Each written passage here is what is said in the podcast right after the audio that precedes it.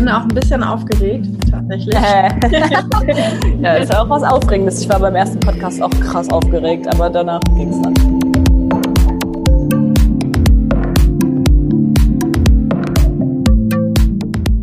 Hallo beim, äh, bei der ersten Folge Female Business Now, der Podcast. It's time for wine, äh, der etwas andere Business Talk.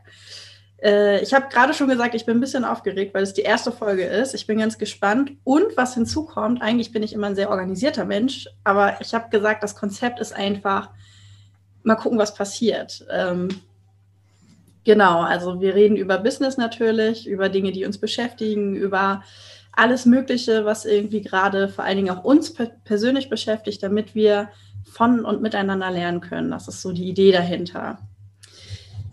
Ich habe heute zu Gast mein allererster Podcast-Gast. Nana. Nana ist Podcasterin mit ihrem äh, Podcast Junge Mutmacher mhm. und freiberufliche Hochzeitsfotografin. Ganz genau. Jetzt muss ich mal fragen, wie lange mach, machst du deinen Podcast eigentlich schon? Seit April. Also auch ein Corona-Podcast tatsächlich. Ein Corona-Podcast, ganz genau. Also ich bin, äh, wie du gerade gesagt hast, hauptberuflich Hochzeitsfotografin und damit war ich auch eigentlich immer ganz gut ausgelastet. Ähm, wollte aber schon immer mal einen Podcast machen. Also Podcast hat mich schon immer gereizt. Ich liebe Podcasts. Ich höre Podcasts auch unheimlich gerne. Nur wusste ich immer nicht so, worüber ich dann da erzählen soll, weil ich mich natürlich dann sehr, also Fotografie ist halt so mein Fokus und dann auch zum Thema ähm, Podcast habe ich immer gedacht, ja, das Einzige, was ich kann, ist halt fotografieren, deswegen müsste ich darüber einen Podcast machen.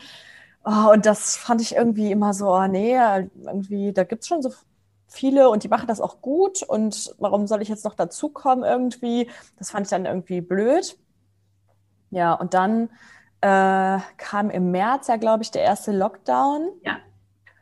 Und äh, ja, da hat mich das an meinem Beruf sehr gestört, dass ich ähm, ja ein absolutes Luxusgut, also eine absolute Luxusdienstleistung äh, verkaufe und auch ausübe natürlich.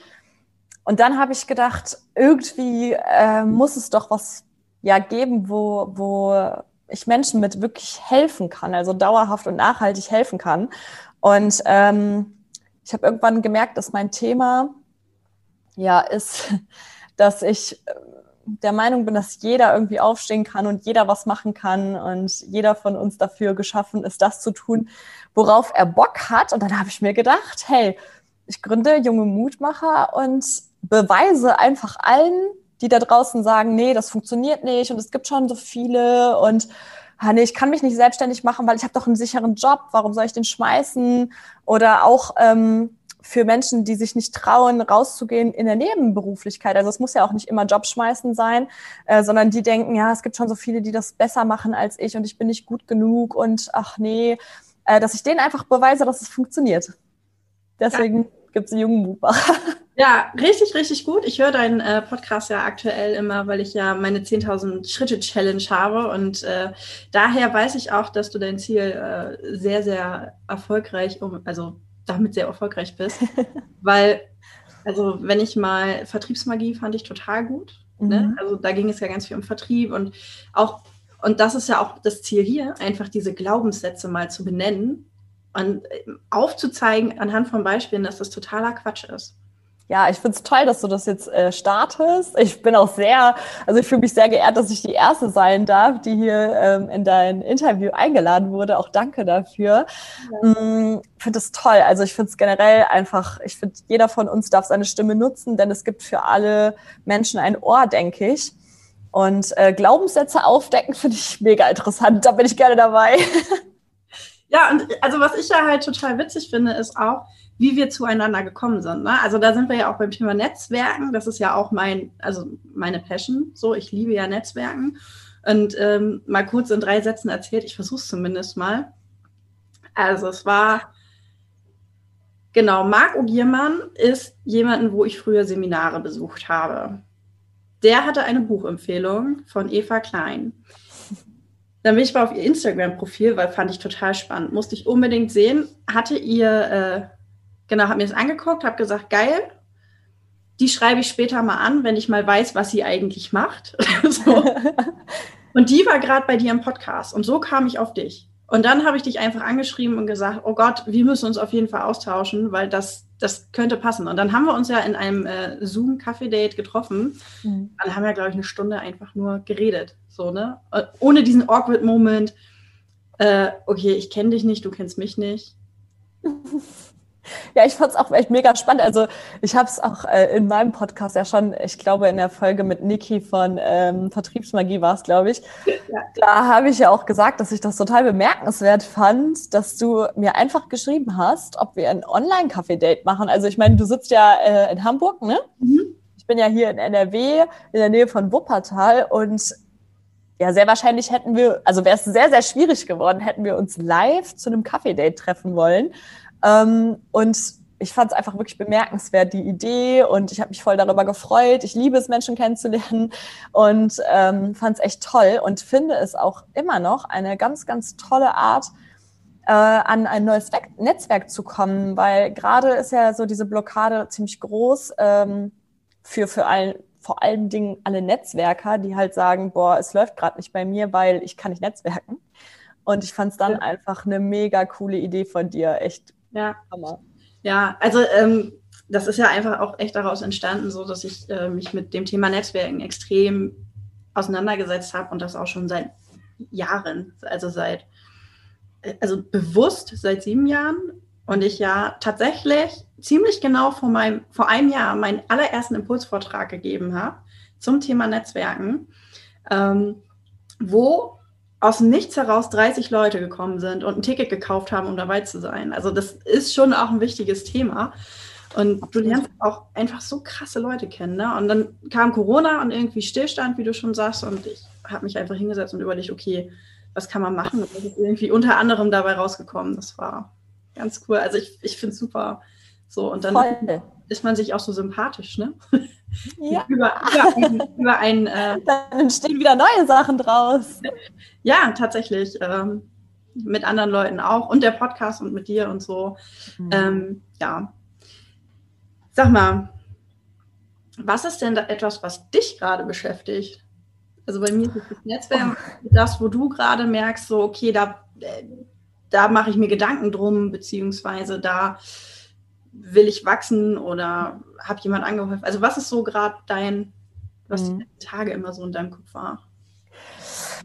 Ähm, womit ich mich gerade extrem viel beschäftige, ist äh, ja Menschen von einem Raum in den nächsten zu bringen. Also wenn dein Gedanke gerade ist, dass du sagst, nee, also es, es gibt da was. Also ich weiß nicht, ob du das kennst. Ich fange einfach mal vorne an. Also äh, ich habe schon so viele Gespräche geführt mit Menschen, die sagen, boah, ich würde so gerne was erfinden ja. und dann das Produkt rausbringen und dann werde ich damit Millionär und oh, das würde mein Leben so erleichtern, weil ich hasse meinen Job und ich gehe da so ungern hin und ich habe keinen Bock, den ganzen Tag im Büro zu sitzen oder an der Maschine zu stehen oder whatever.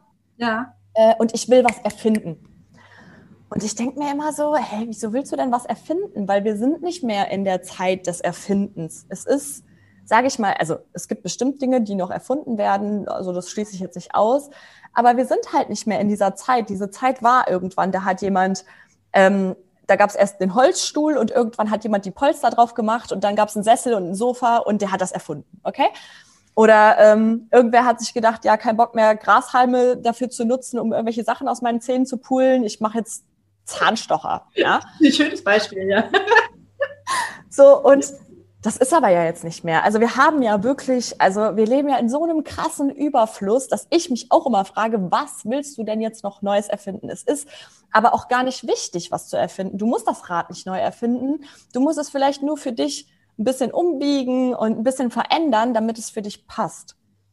Und äh, das ist gerade so meins, wofür ich brenne. Ähm, die Menschen von diesem Raum, ich will was erfinden, ich brauche ein Produkt, ich, ich, ich muss das so machen wie, wie die Industrie, davon wegzubringen und zu sagen, nimm doch mal was, was du kannst, nimm doch mal was, was dir richtig Spaß macht, also wo du morgens sagen würdest, ach, geil, endlich beginnt der Tag, ich habe jetzt richtig Bock, ein Ding zu machen. Ähm, daraus was entstehen zu lassen, damit dich selbstständig zu machen. Es ist egal, ob es eine Dienstleistung ist oder ob es ein Produkt ist, was du verbesserst, was du äh, gut, gut machst, ja. Ähm, das ist gerade so das, was, wofür ich brenne, wofür ich stehe, wo, wo ich morgens Bock habe und sage, boah, das ist so jetzt meine Challenge. Ja, es ist ja im Prinzip Visionsarbeit. Absolut, ja. Wie machst du das? Ja, also ich denke auch ähm, erst, also angefangen damit, Glaubenssätze aufzuräumen. Ne? Also wie ich das gerade schon gesagt habe, und da gibt's ja noch Tausende. Also ich glaube, ich könnte gar nicht aufhören zu reden, wenn ich die mal alle aufzählen würde, mit was für Glaubenssätzen wir voll gedröhnt sind und was wir wirklich denken und glauben. Ne? Weil ich habe auch gerade eine Single-Podcast-Folge aufgenommen, also wo ich selber äh, rede, die, die kommt jetzt online und da habe ich äh, halt auch gesagt, ne, ich habe mich 2017 als Hochzeitsfotografin selbstständig gemacht. Kannst du dir vorstellen, dass es 2017 viele Hochzeitsfotografen auf dem Markt gab? Ja. Und kannst du dir vorstellen, dass wenn ich mich auch in fünf Jahren dazu entscheiden würde, es sehr wahrscheinlich viele Hochzeitsfotografen auf dem Markt geben wird? Ja.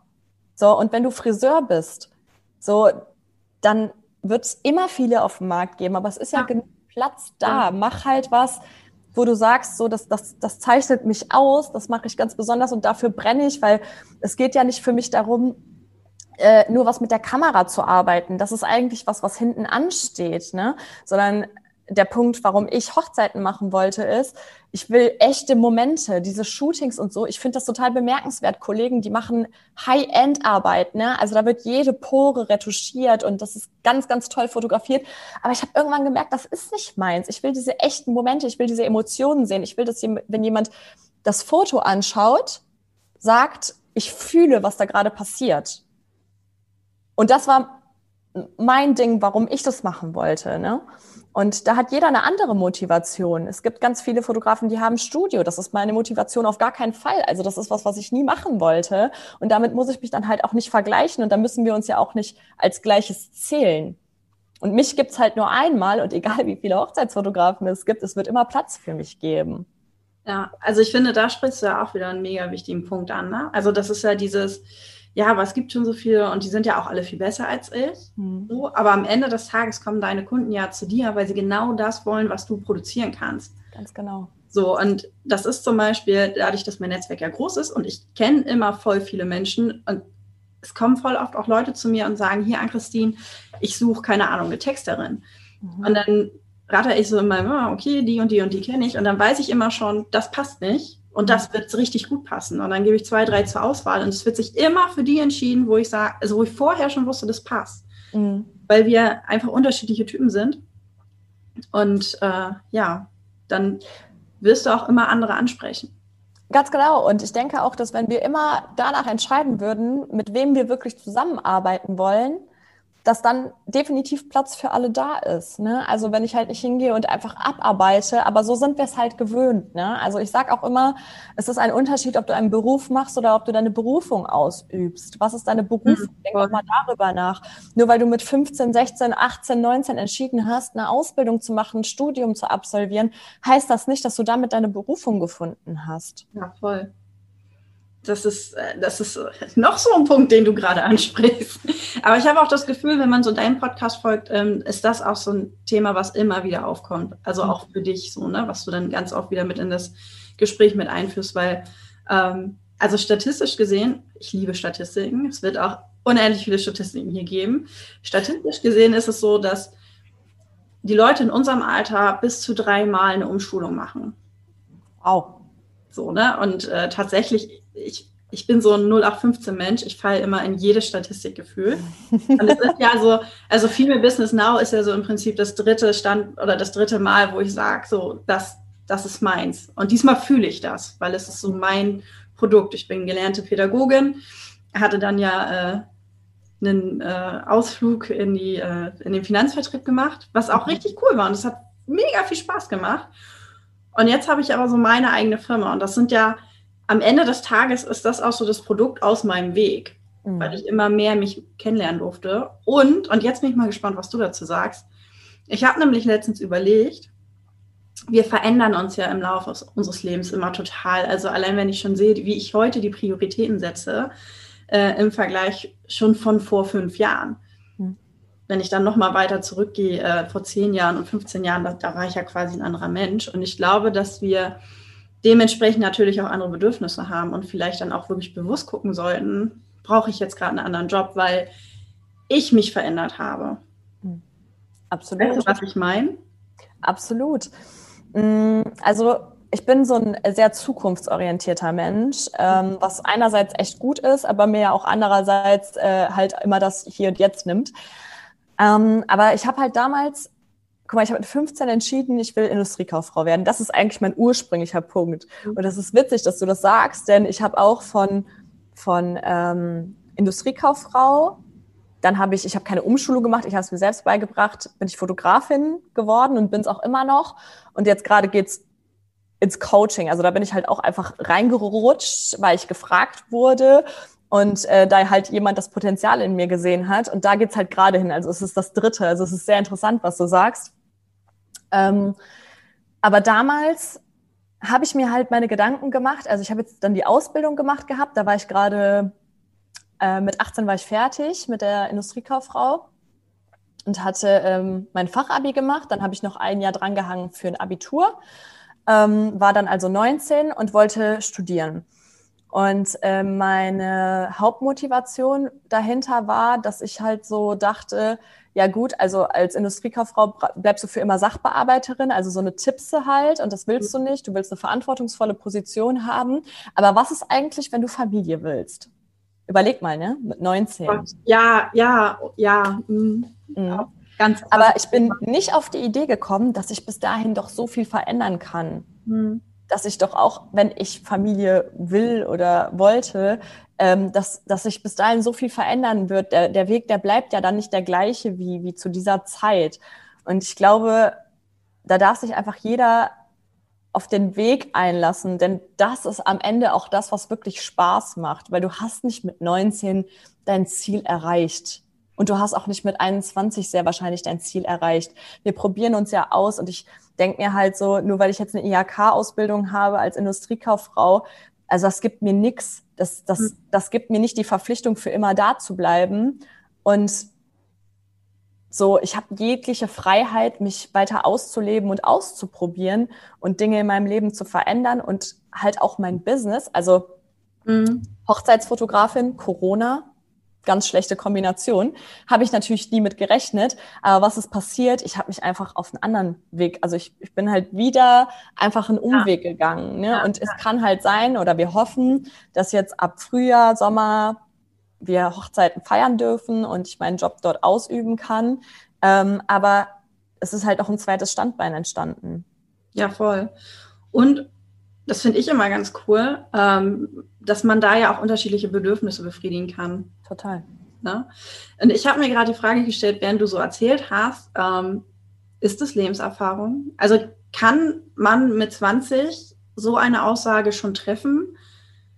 Oder geht das wirklich erst, also du bist jetzt, glaube ich, 6 und 7, 8, 26, 26. ja. Und äh, ich bin ja schon 32, ähm, also schon, ne? Ich, schon. Aber kann man mit 20 so eine Aussage schon treffen? Also ist man da schon so weit, dass man das versteht oder ist das diese Lebenserfahrung? Hm. Das ist eine interessante Frage. Ich glaube, um es auszusprechen, öffentlich auszusprechen, brauchst du Lebenserfahrung. Aber ich glaube, dass ich mit 20 eigentlich wusste, dass das alles nicht meins ist. Ich glaube das nicht nur, um ehrlich zu sein, ich habe mir mit 17 damals, wo ich dann so ein paar Wochen im Betrieb war, gemerkt, äh, oder mit 16, nee, mit 16 war ich ja dann ein paar Wochen im Betrieb, mit 16, äh, habe ich mir so gedacht, okay, das, was diese Menschen hier tun, will ich nicht. O-Ton, ich habe keinen Bock, so eine verbitterte Alte zu werden wie die. das habe ich gesagt, weil ich hatte teilweise einfach Kollegen, vor allen Dingen Kolleginnen, ja. Mhm. Äh, die halt irgendwie so ein, in so einem mittleren Alter waren, sage ich jetzt mal, irgendwie so Anfang 40, äh, kinderlos, seit, keine Ahnung, 15 Jahren in demselben Büro mit denselben Aufgaben, die denen noch nie Spaß gemacht haben. Also das war noch nie eine Berufung, das war immer nur einfach mein Job oder ihr Job. Und äh, ich hatte, also ich habe da wirklich so Erfahrungen gemacht, wo ich mir so dachte, alter Falter, ey, wenn ich das jetzt mein Leben lang machen muss, das ist grauenhaft. Mhm. Und ich habe es aber damals, also du traust dich halt nicht, das auszusprechen. Ne? Ich habe dann meine Eltern schon so gefragt, ist das jetzt das, was ich 50 Jahre machen muss? Ne? So, weil mit 16, 17 was kannst du dir ausrechnen. Entschuldigung, dass ich dir so ins Wort falle, aber was haben deine Eltern geantwortet? Mhm. Also ich weiß es nicht mehr so ganz genau, ähm, aber ich, ich muss mich wirklich glücklich schätzen mit meinen Eltern. Mein Vater ist selber äh, Unternehmer und meine Mutter, ähm, die ist seit, boah, ich glaube inzwischen knapp 30 Jahren in einem und demselben Betrieb auch. Aber die ist ultra weltoffen. Also meine Mama hat mir nie irgendwie vorgeschrieben oder irgendwie ähm, ja mir gesagt, was ich zu tun habe und dass das so, so sein muss, sondern wenn ich eine Entscheidung getroffen habe, also zum Beispiel, ich bleibe nicht bei meinem Ausbildungsbetrieb, ich will was anderes machen, mach. Mhm. So, und ich glaube, es war halt sowas von wegen, ach, du bist noch jung, vielleicht wird es ja doch noch was anderes. Ne? Aber dass sie gesagt haben, ja, das muss so sein, auf gar keinen Fall. Und darüber bin ich sehr, sehr dankbar. Ich weiß aber, dass ich eher eine der wenigen bin, die so aufgezogen wurde. Also es, es gibt da ganz andere Erziehungsmaßnahmen und ähm, Leben, also Weltanschauungen, die halt dann vielleicht gesagt hätten, jo, das ist halt das Leben, ne? Ja, das ist verrückt, ne? Vor allen Dingen, wie unsere Eltern uns auch beeinflussen und, und das, durch das Vorleben. So, ne? Also ich bin ganz schlecht mit Zahlen. Ich kann es dir jetzt nicht ähm, mit Zahlen sagen, aber ich habe mich mal eine Zeit lang, ich habe für eine Schule gearbeitet, für einen Berufskolleg, da habe ich mir eine Statistik angeguckt, ähm, dass ich glaube, über 80 Prozent der Schülerinnen und Schüler wegen ihrer Eltern entscheiden, was sie für eine Ausbildung antreten. Ja, krass, ne? So im Sinne von, ähm, das wird von mir erwartet. Ja. Mhm. Ganz genau. Und obwohl meine Eltern chillig waren, ähm, hatte ich trotzdem immer Angst, die zu enttäuschen. Also das war jetzt nicht so, dass ich mir so dachte, oh, Lotta Life, ich mache jetzt einfach, was ich will. Ähm, ich habe schon immer Angst gehabt, die zu enttäuschen. Also irgendwie jetzt halt, weil die waren damals natürlich stolz, so, ne? Industriekauffrau, jetzt will die studieren gehen und äh, wow, ähm, Uni, ja, Wirtschaftswissenschaften, toll. Und dann bin ich nach dem ersten Semester und dachte mir so, boah, das ist auch nicht meine Welt. Also weder die Studentenpartys, also ich bin gerne, also ich, ich, ich liebe es, mit Menschen umgeben zu sein und ich feiere auch voll gerne irgendwie Geburtstage und sowas, aber hier so, ey, Mittwoch, Donnerstag, Freitag, Samstag, Sonntag, Dauer besoffen und äh, dann Montag, Dienstag, Mittwoch in die Uni und dann wieder. Also das war überhaupt null meine Welt.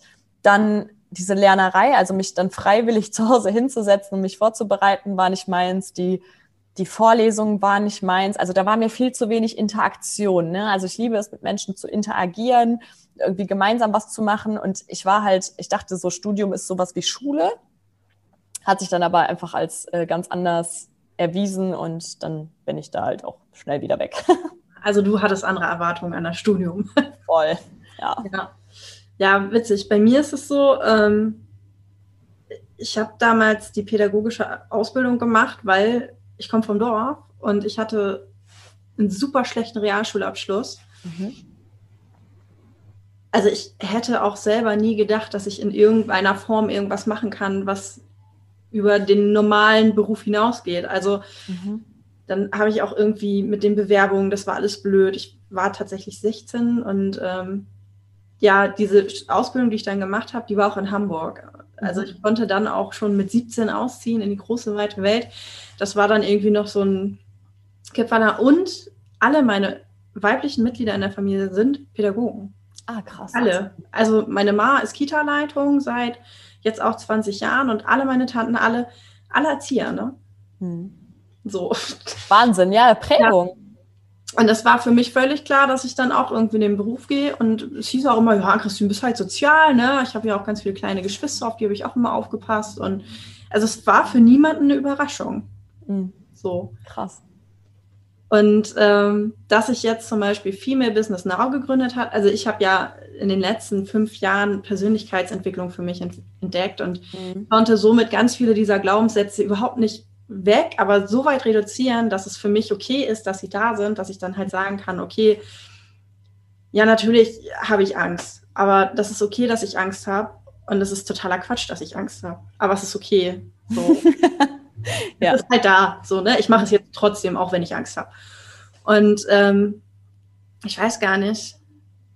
Ja, das muss ja jetzt vor so knapp anderthalb Jahren gewesen sein. Da saß ich mit meinem Vater.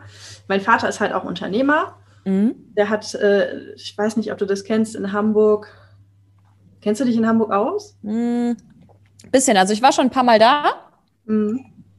Aber. Okay, also an die Hamburger, die jetzt zuhören, das Frau Möller am Ende der langen Reihe. Also 80 Prozent der Hamburger kennen das, weil das mhm. halt so eine Kultkneipe ist, die gibt es schon seit, 80, äh, seit 30 Jahren oder über 30 Jahre. Und die hat mein Papa damals eröffnet. Ah, krass. Und äh, kleiner Funfact, wenn man die Speisekarte öffnet, da gibt es eine kleine Ecke, da steht so drin, wie das Frau Möller zu seinem Namen gekommen ist. Das war mein Papa. Also dieser Vogel mit dem Hund und so. Auf jeden Fall, mit dem saß ich dann vor anderthalb Jahren zusammen und ähm, wir haben auch ganz viel Wein getrunken, weil ich sage ja auch immer, Schnapsideen sind meine besten Ideen, so. Oder die besseren Ideen meines Lebens waren Schnapsideen, so rum. Äh, mhm. Äh, deswegen ja auch It's Time for Wein. Mhm. Ähm, genau, und wir haben Wein getrunken und ich habe ihm von meiner Idee erzählt und war so, oh, und das ist so krass und ich habe da so Bock drauf. Aber ne, das kann gar nicht funktionieren, weil wer bin ich denn schon, dass ich das überhaupt irgendwie machen darf? Und er sagte, an Christine, ganz ehrlich, tausend Leute haben diese Idee und nur einer setzt es um. Schlauer Papa. Und das war so krass. Also das war echt so bei mir so ein Schalter, klack, boom. Und dann ging's los. Und dann habe ich innerhalb von drei Monaten irgendwie oder vier dieses, dieses Event geplant hm. und umgesetzt. Und wie gesagt, 30 Leute haben ein Ticket gekauft für oder von Mega. einer Veranstaltung, wo null Referenzen waren. Mhm. Gut, ne? Ich bin jetzt auch so Vertrieb gewohnt und bin dann überall rumgerannt in meinem Netzwerk und hier und guck mal und du musst unbedingt dahin und äh, aber es war ungefähr ein Drittel meine Freunde, also mhm. die mussten da sein. Dann gab es so ein Drittel, die habe ich halt wirklich durchs Netzwerken dazu ermuntert, auf meine Veranstaltung ko zu kommen. Mhm. Und ein Drittel, die diese Karte übers Internet gekauft haben, die kannte ich nicht. Mhm. Krass. Mega. Richtig gut. Voll, ja. Und äh, das war cool. Und jetzt habe ich, ich bin ja so ein Mensch, ich rede dann die ganze Zeit und verliere dann immer den Anschluss. Warum erzähle ich das jetzt eigentlich gerade? Naja, wahrscheinlich wegen der Geschichte mit meinem Papa. Ja, genau. Und äh, weil wir halt so gesagt haben, so diese Glaubenssätze und dürfen wir halt ausweichen, ne? Mit ja. den drei Weiterbildungen und äh, dass wir uns einfach verändern. Und dass wir unsere Bedürfnisse äh, also ob wir den Job nach unseren Bedürfnissen richten, ne? Ja. Absolut. Erzähl mal, erzähl mal, was sind deine Bedürfnisse, die du mit deinen Jobs äh, befriedigst? Boah, mein größtes Bedürfnis, also auch meine größte Motivation ist ähm, Freiheit. Mhm. Also ich verbinde mit meiner Selbstständigkeit ganz viel Freiheit, weil ich einfach selber entscheiden darf und kann und muss. ähm, ich weiß nicht, du kennst bestimmt diese äh, Motive von Stephen Rice mhm. und das ganz, ganz hoch ausgeprägt bei mir Macht. Und das klingt halt echt immer so, uh, Macht, aber es geht einfach nur um die Macht, mein Leben so zu gestalten, wie ich das möchte. Ja. Und ähm, Zwischengrätschen, um den Zuschauern oder Zuhörern, ist ja beides, ich nehme das mhm. ähm, das zu erklären, die Reisprofile sind ich glaube, 13 oder 16 verschiedene 16. Punkte, 16, die nach links oder rechts ausgeprägt werden können. Und das heißt aber nicht gut oder schlecht, sondern einfach, wo kriegst du quasi deine Energie her? Ne? Also es kann so Ort, das kann gutes Essen sein, das kann Bildung sein, Macht, was du gerade gesagt hast. Das sind so verschiedene Punkte, Familie, mhm. äh, unterschiedlich ausgeprägt sind. Und es gibt kein gut oder schlecht, sondern wenn du weißt, wie diese Punkte funktionieren und dich triggern, mhm. dann ähm, weißt du auch, wie du selber funktionierst. Ne? Also wenn du genau. zum Beispiel über gutes Essen funktionierst, ich will irgendwas von dir, dann bringe ich dich auf jeden Fall in ein gutes Restaurant. So. Genau. Dann sagst du auf jeden Fall ja. Sehr wahrscheinlich. Also genau, Freiheit, dein eigenes Leben zu gestalten. Genau, und das ist auch meine größte Motivation gewesen, überhaupt ähm, ja in die Selbstständigkeit zu gehen, mich das zu trauen, das zu machen, äh, weil also wenn ich halt so Menschen in meinem Umfeld beobachtet habe, wofür ich sie beneidet habe, war das nie irgendwie eine dicke Uhr oder ein cool, also Autos finde ich auch echt cool, aber jetzt nie so, boah ja, das muss ich auch unbedingt haben, also um jeden Preis. Ähm, aber was ich immer geil fand, war, zum Beispiel mein Schwiegervater und meine Schwiegermutter waren auch selbst, also sind, nee, doch, sind, sind aber zu dem Zeitpunkt, von dem ich spreche, waren sie halt selbstständig. Und es war voll normal, dass die mit ihren Kindern Mittag essen. Die haben dann ihre Pause gemacht, ja, und er ist dann halt aus dem Büro gekommen und ähm, dann haben wir zusammen gegessen nach der Schule. Und das sind so Sachen, die finde ich geil ich finde es geil zu sagen, ich mache jetzt zwei Stunden Pause. So, ich habe jetzt keine Kinder, aber wenn ich welche hätte, ich will Zeit mit denen verbringen, ja. Ich will zusammen mit denen essen, das ist mir wichtig. Und dann habe ich halt die Freiheit, das zu entscheiden. Oder in meinem Fall jetzt habe ich einfach die Freiheit zu entscheiden, wenn jetzt nicht gerade Lockdown ist, aber mit einer Freundin irgendwo essen zu gehen oder einen Kaffee zu trinken mittags und einfach meine Arbeit auf, auf später zu äh, verschieben. Mhm. Einfach weil ich es kann. weil mir keiner sagt, du musst jetzt. Ja und du musst bis dann, also ich habe das halt nie verstanden, ne? Dann hast du Arbeit für im Durchschnitt fünfeinhalb Stunden am Tag, aber du sitzt halt deine acht ab, weil das steht in deinem Vertrag. Ja. Ich hatte immer das Gefühl, ich verschwende meine Zeit. Vor allem mit 16, 17 kannst du ja nicht Auto fahren, ne? Also fährst du mit dem Bus. Und ich komme halt auch so voll vom Dorf. Dann fährst du 25 Minuten mit dem Bus und läufst dann noch mal 20 Minuten ähm, zur Firma oder halt von der Firma zur Bushaltestelle und dann nochmal zu Hause, auch nochmal so, keine Ahnung, sieben, acht Minuten. Sagen wir mal grob eine Stunde bist du unterwegs und morgens und abends und dann, das war dann halt schon mindestens ein Zehn-Stunden-Tag. Wenn dann doch noch was kurz vor Feierabend reinkam und du eine halbe Stunde länger geblieben ist, zehneinhalb. Und ich hatte immer das Gefühl, ich verschwende meine Zeit. Und die war mir irgendwie zu wertvoll. Also ich habe mir halt irgendwie immer so gedacht, Dino, du hast ja nicht unendlich viel Zeit. Also wir tun ja immer so, als hätten wir es, aber haben wir halt nicht. Ne? Also es ist halt irgendwann ist die Zeit um. Ja. Das ist, ähm, das ist so wichtig zu wissen, was, was einem wichtig ist. Weil du dann so viel gezielter auch danach gucken kannst, was, mhm. was dir Spaß macht. Ja. Also, weil, weil es gibt ja auch Menschen, die das genau brauchen. Es gibt ja Menschen, die sich total wohl damit fühlen, wenn ich dir sage, du fängst um 8 an und du hörst um 17 Uhr auf und dann und dann machst du eine Stunde Pause und in der Zwischenzeit machst du genau das, was ich dir vorgebe. Mhm. Das, und das ist ja völlig in Ordnung. Voll. Also das ist, sonst, würden, sonst würde die Gesellschaft so, wie sie ist, ja gar nicht funktionieren. Schwierig wird es halt dann, wenn du eine Person, die überhaupt nicht dieses Bedürfnis hast, in diese Ecke stellst. Mhm. Also zum Beispiel, ich bin ja gelernte Erzieherin und ich habe sechs Jahre in diesem Beruf gearbeitet und ich liebe die Arbeit mit Kindern. Also ich war nie in der, in der Kita, weil das ganz ehrlich, jeder Erzieher in der Kita, Vollzeit, ich ziehe meinen Hut. Das ist ein Job, der ich macht auch. so kaputt, mhm. tatsächlich so. Also ich habe immer an Grundschulen gearbeitet oder halt integrativ mit Kindern. Mhm. Und ähm, ich liebe die Arbeit mit Menschen.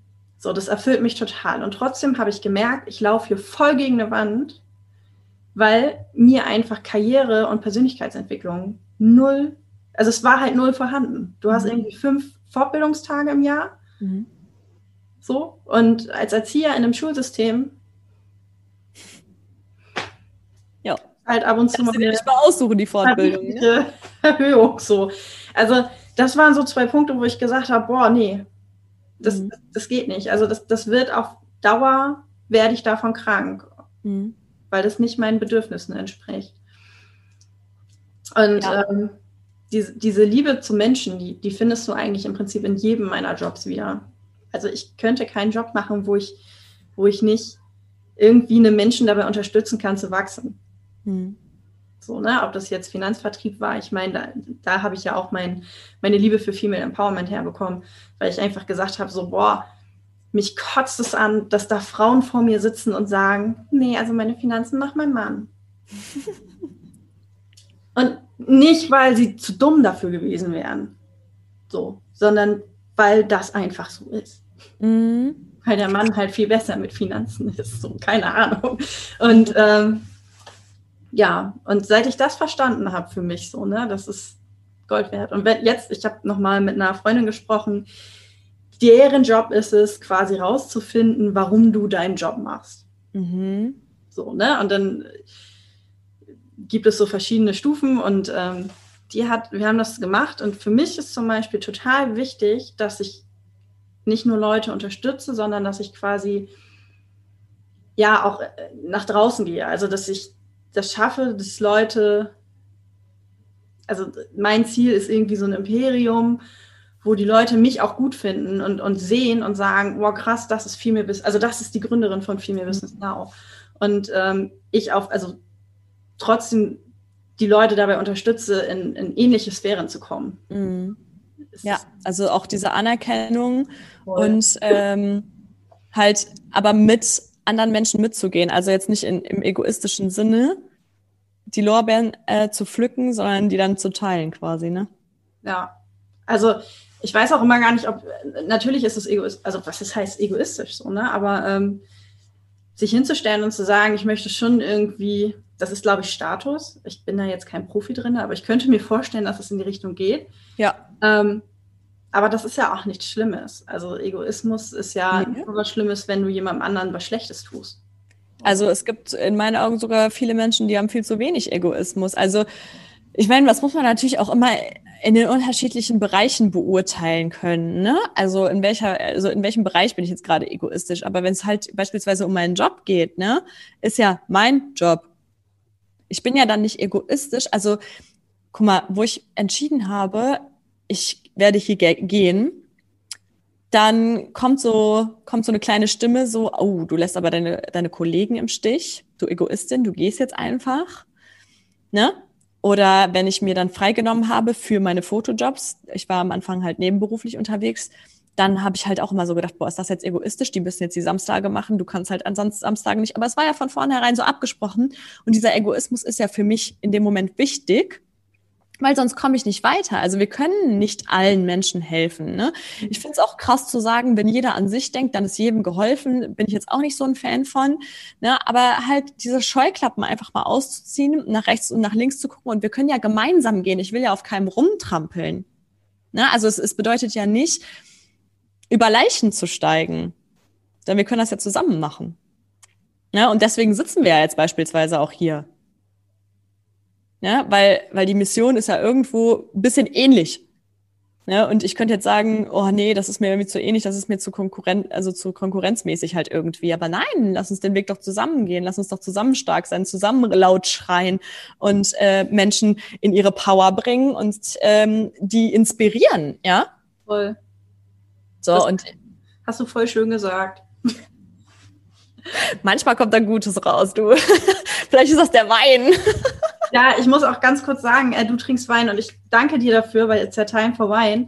Und ich nehme hier mal mein Wasser, weil ich einfach gesagt habe, Januar. Mm. Da fängt die Alte den Podcast It's time for Wine im Januar an und trinkt keinen Wein, ne? Ja, hättest du es vielleicht einfach in äh, Weinglas geschüttet, immer. hm. ja, ich habe mir einen Wein eingeschüttet. Ich muss sagen, ich bin nicht so ein großer Weinfreund, aber ich habe mir gedacht, wenn ich schon in einen Time for Wine Podcast gehe, dann trinke ich ein paar Schlücke. Vielen Dank. Ich finde das richtig, richtig gut. Cheers. Cheers. Ja, gut. mm. ja, voll krass. Das ist, ähm, ich mag mit dir zu reden. Das macht Spaß. Danke, das kann ich nur zurückgeben. Ich habe auch wirklich äh, Spaß daran. Auch das beim ersten Mal, wo wir uns getroffen haben, wir haben ja fast nicht aufhören können. Du hattest ja danach noch den Termin, deswegen haben wir ja quasi dann abgebrochen. Ja, stimmt. ähm, kennst du Sheryl Sandberg? Sagt dir das ja. was? Die hat ein Buch geschrieben, ähm, Linen und der Wille zum Erfolg. Also mhm. der Unterschied zwischen uns ist ja, dass meine Zielgruppe Frauen sind während du das ja offen hältst. Also das würde ich so jetzt als den ähm, markantesten Unterschied sehen. Ja. Aber mit gleicher Mission. Und die hat auf jeden Fall ein Buch geschrieben, was ich glaube, ich habe dieses Buch als Hörbuch gehört und ich habe sechs Monate über nichts anderes gesprochen. Also mein ganzes Umfeld, ganz, oh, die tun mir echt leid. Aber sie haben mitgemacht, sie haben es durchgezogen. Und äh, inzwischen ist es so, dass Shell Sandberg auch schon den einen oder anderen Aspekt ihres Buches wieder zurücknimmt. Aber ich finde, da sind ganz, ganz, ganz viele richtig tolle Sachen drin. Unter anderem, dass Frauen sich gegenseitig nicht unterstützen.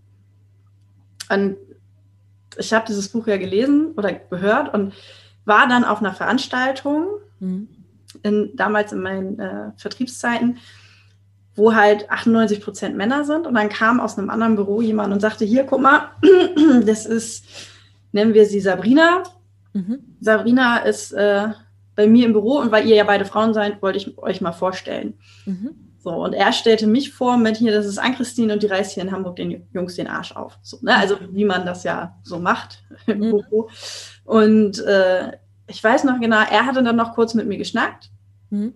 Und ich weiß noch, sie guckte mich an, die war auch ein Ticken jünger als ich, von oben nach unten, dreimal. Mhm. Und ich saß da oder stand und dachte, okay, ich weiß genau, was gerade passiert ist, ne? weil ich dieses Buch gelesen habe.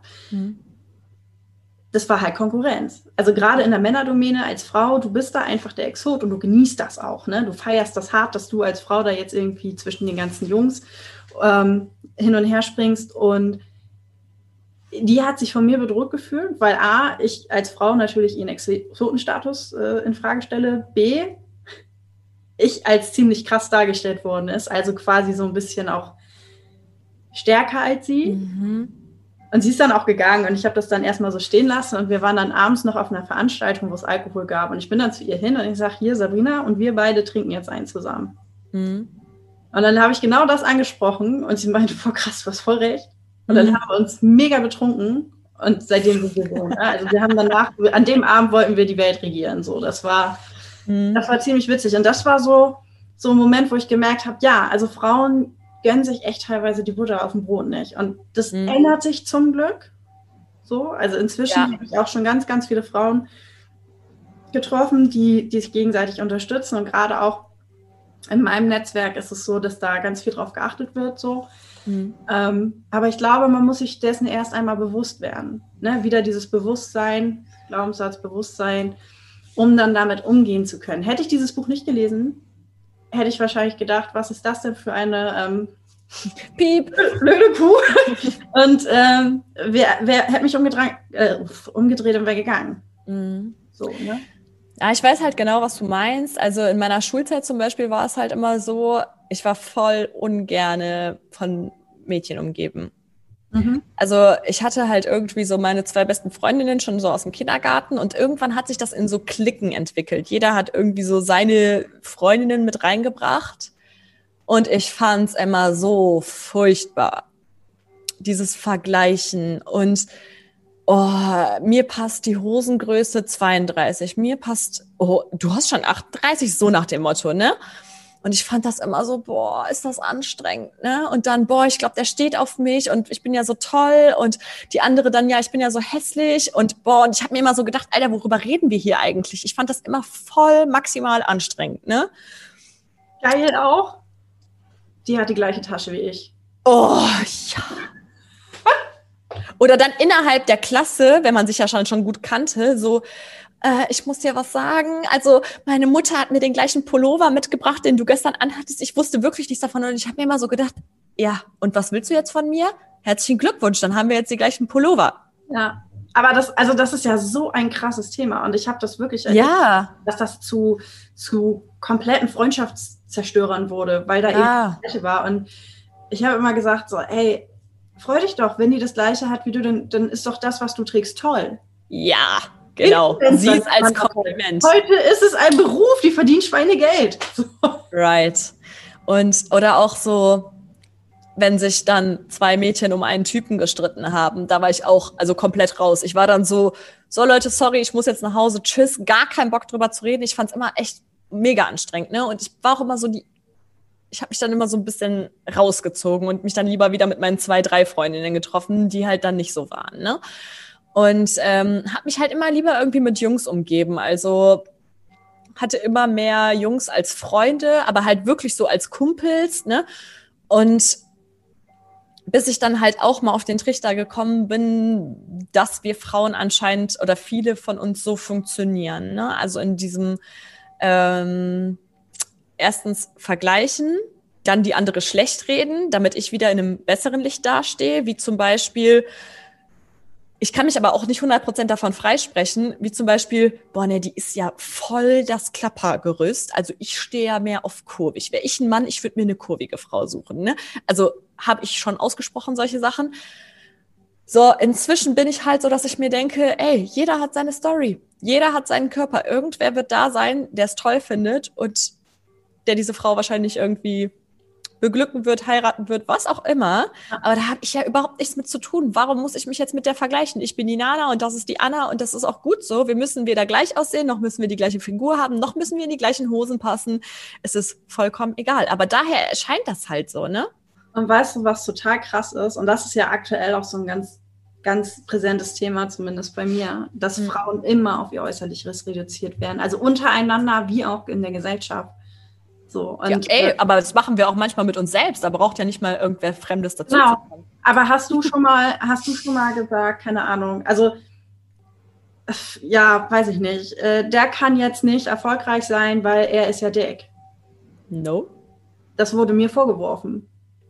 Wow. Übers Internet von jemandem, den ich nicht kenne, aber so. Ähm, Unglaublich. Ja, also das ist okay, aber ich, das ist ja wirklich auch, oder wenn du so große Schauspieler Schauspieler und Schauspielerinnen hast und die sind im Interview, weil es um einen Film geht. Mhm. Also ich weiß gar nicht, wer war denn das? War das Scarlett Johansson oder nee? Naja, auf jeden Fall irgendeine ganz große Schauspielerin.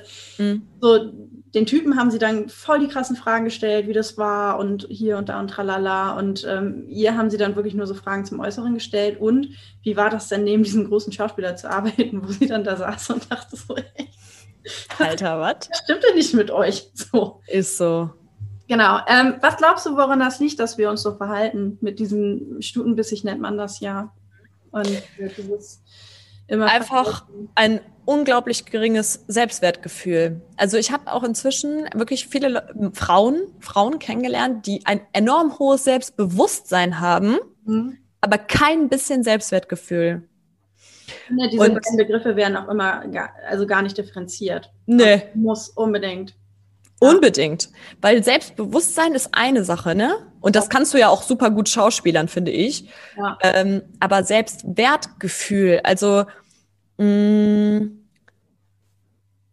ich habe das immer schon für sehr komisch empfunden, wenn äh, Frauen so, an Karneval ist das zum Beispiel äh, gut zu beobachten, ähm, so rumgereicht werden. Und ich habe mir immer so gedacht, wie kannst du das zulassen, dass du selbst dir so wenig nicht wert bist, dass du hier gerade rumgereicht wirst und die sich über dich lustig machen, ja? Kannst du mal ganz kurz erklären, was du mit rumgereicht meinst? Ja, so in der in durch durch durch durch den Club rumgereicht, rumgeknutscht, äh, befummelt von verschiedensten Typen. Mhm. So, und ähm, ich glaube, dass es dann halt äh, so passiert, das Selbstbewusstsein steigt, aber das Selbstwertgefühl ist nicht vorhanden. Mhm. So, ich finde das halt komisch, ne? Also, das war für mich immer schon so, dass ich mir so dachte, wow, also äh, verstehe ich nicht. Also, ich weiß, was du meinst. Mhm. Ähm, bei dem Beispiel muss ich einmal ganz kurz äh, so sagen, dass ich äh, glaube, dass es bessere gibt, weil ich jetzt gerade schon wieder. Stimmt. Kopfkino ähm, habe. nee, aber weil, weil ich da halt auch ähm, sehe, so, vielleicht ist das ja aber genau das, wo sie Bock drauf hat. Und wieso wird sie jetzt verurteilt, das ist was anderes. mehrere ähm, Knutschpartner, was auch immer hat? Weißt du? Also, mhm. sie wird jetzt dafür verurteilt, dass sie sich so verhält. Und ich finde, das muss überhaupt nicht sein. Also, ich muss ja. Okay na, also so diese selbstbestimmte Sexualität. Mhm. Okay. Tut mir leid, dass ich das. Kein Problem. Das, das finde ich halt wichtig, weil ähm, ich bin absolut deiner Meinung. Ne? Selbstwertgefühl mhm. und Selbstbewusstsein sind zwei ganz unterschiedliche Paar Schuhe. Mhm. Ähm, aber dann lass mich das kurz korrigieren. Gehen wir einfach mal in, das, in den Business-Bereich zurück. Ne? Lass uns ja. äh, oder generell über, über das Thema Arbeit. Ähm, wenn du, also ich zum Beispiel habe einen Job ausgeübt und ich habe es gut gemacht. Ne? Also es, Fehler passieren immer und so. Aber, also ich war mir dessen bewusst, dass ich das gut mache. Und äh, dann ist halt irgendwas Blödes passiert, keine Ahnung, irgendein Fehler unterlaufen, irgendwas hat nicht funktioniert, Lieferung nicht gekommen, was auch immer. Und dann kam mein Chef und hat mich beleidigt. Also so, bist du eigentlich zu dumm? Welcher Vollidiot war das schon wieder? So, ne? Und mein Selbstwertgefühl ist aber so hoch, dass ich das nicht zulassen kann. Mhm.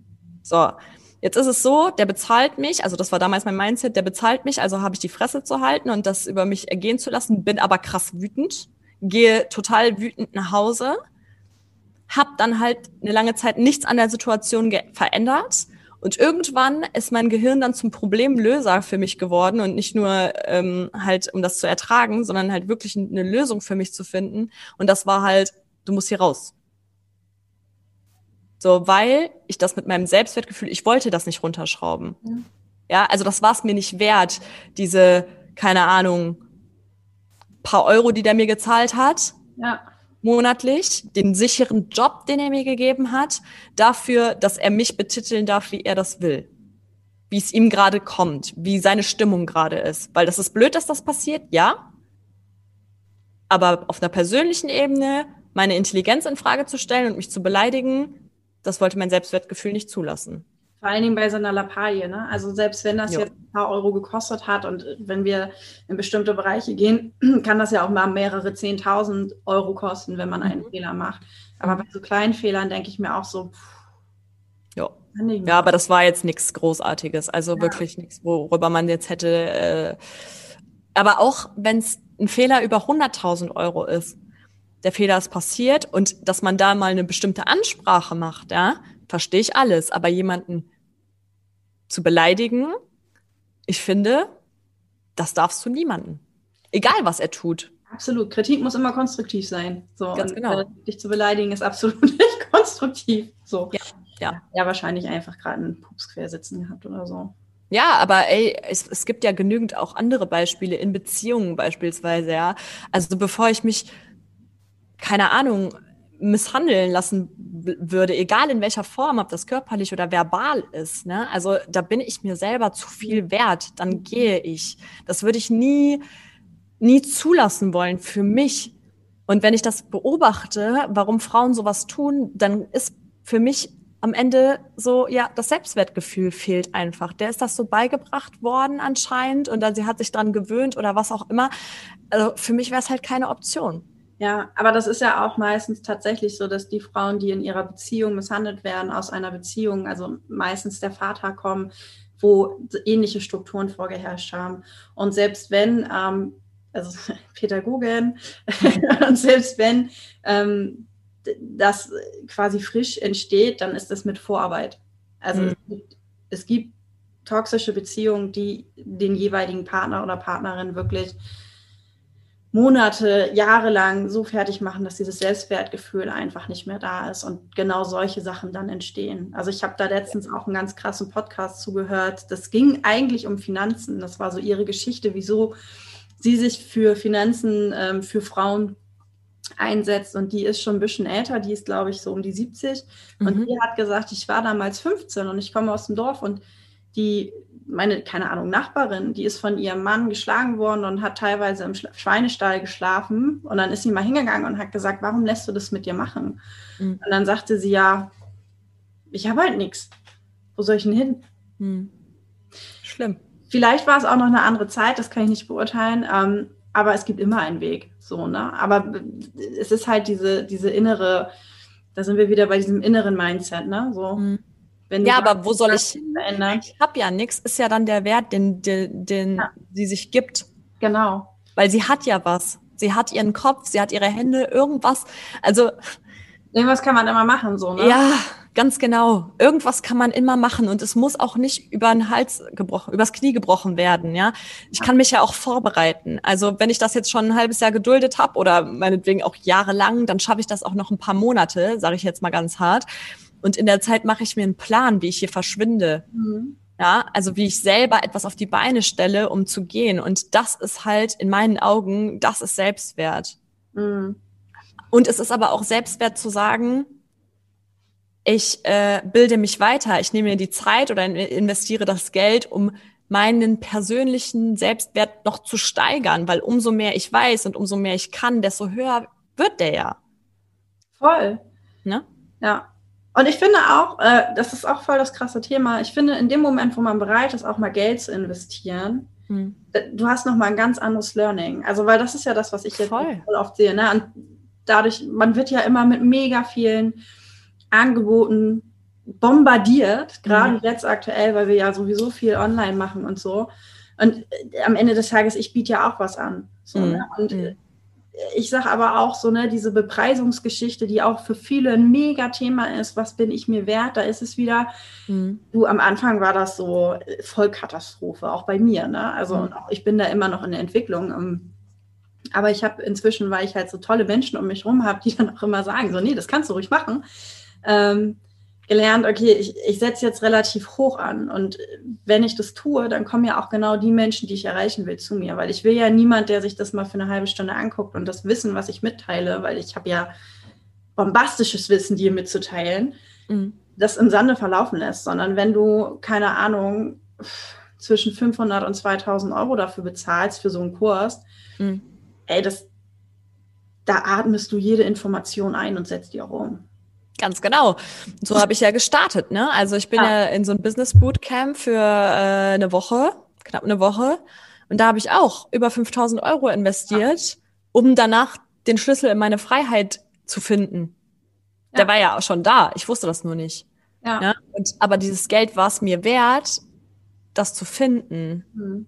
Und wir denken ja, glaube ich, also so ging es mir eine Zeit lang, bis ich das begriffen habe, wir haben ja so viel Angebot, wir haben ja so viel freien Content. Mhm. Also wenn man schon die Podcasts hört, also wenn ich deine Podcasts höre, so da sind fünf, sechs Momente, wo ich denke, ja Mann. Mhm. So, aber und erstmal fühlt sich das voll viel an, aber am Ende des Tages muss man da wirklich mal ein bisschen in die Tiefe gehen und das so ein bisschen auch konstruktiv da nutzen, so auch nachhaltig, ne? Ja, und ähm, ich finde, dass man sich da halt auch so ein bisschen Planung und Struktur reinbringen muss, dass man halt nicht so ein äh, Content-Junkie wird. Also ich gehe jetzt zu dem ja. Seminar und habe ja, noch 17 Online-Trainings und 34 Podcasts, die mich mir anhöre. Und außerdem ist mein Ziel, 80 Bücher das im Jahr zu lesen. Du musst ja auch irgendwann ins Umsetzen kommen. Ne? Oh. Und es gibt halt Sachen, da kann man sich auch einfach ein bisschen berieseln lassen.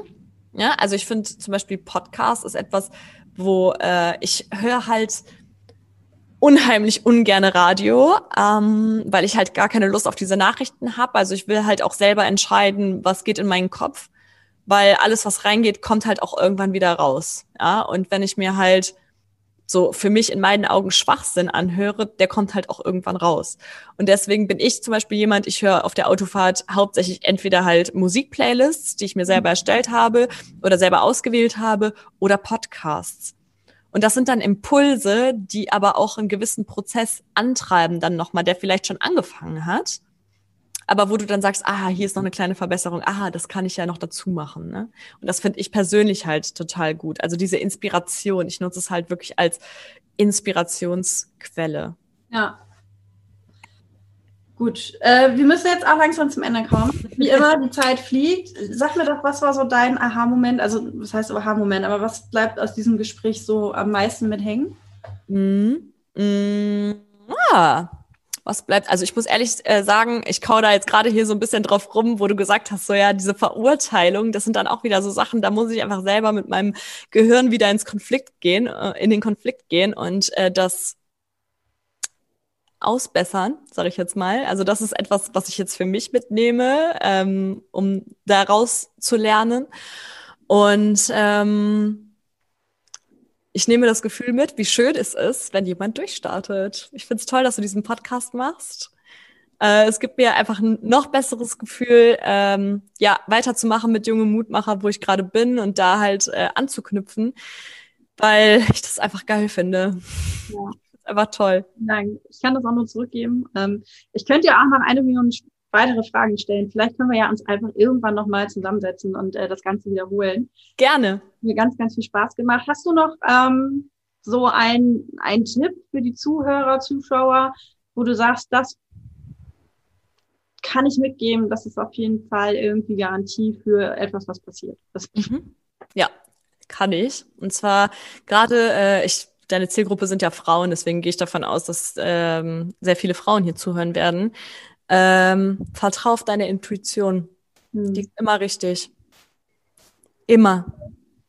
es wurde mir schon so oft bewiesen, einfach immer. Wir haben, das ist einfach von Gott gegeben und damit sollten wir gehen und damit sollten wir viel mehr arbeiten. Wir haben es verlernt, ne? Uns wurde das aberzogen. Ja, ja, ja, ganz genau. Weil was ist denn Intuition, wissenschaftlich gesehen? Womit kannst du das denn belegen? Ne? Und deswegen vertrau einfach darauf. Deine innere Stimme sagt dir schon, also wo es hingehen soll, ja. Also ob du eine Entscheidung, ob die, ob du ja oder nein machst, das kannst du einfach aus deinem Bauch raus entscheiden. Und ähm, auch wenn du durchstarten willst, der Impuls, der in dir ist, die Idee, was es sein soll, ist der richtige. Voll. Ey, herzlichen Dank. Nana, ich danke vielen dir. Dank. Ich wünsche dir noch einen wundervollen Abend. Und äh, ich feiere dich so hart dafür, dass du wirklich Wein getrunken hast und dass du so tolle Sachen sagst und dass wir uns, obwohl wir uns nicht persönlich kennen, trotzdem irgendwie so, so auf einer Ebene sind. Das macht total Spaß. Ja, fand ich auch. Danke für die Einladung. Sehr, sehr gerne. Okay, dann äh, auf Wiedersehen, liebe Zuhörer. Bis, Bis äh, dann.